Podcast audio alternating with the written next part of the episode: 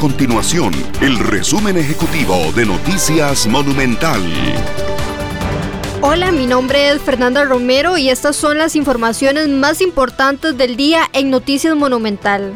Si usted tiene préstamos o paga servicios en dólares, preste mucha atención, ya que la moneda registra un aumento sostenido durante los últimos meses. Según el Banco Central de Costa Rica, la venta del dólar alcanzó este jueves los 629 colones. Sin embargo, en la ventanilla de bancos comerciales aumentó 5 colones en menos de una semana, cotizándose en 635 colones. El candidato presidencial del partido Nueva Generación, Sergio Mena, presentó a la diputada independiente Shirley Díaz como su candidata a la vicepresidenta junto al educador Edgar Evans, quien ocupará la otra candidatura a la vicepresidencia.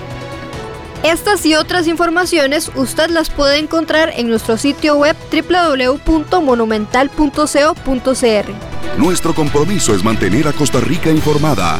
Esto fue el resumen ejecutivo de Noticias Monumental.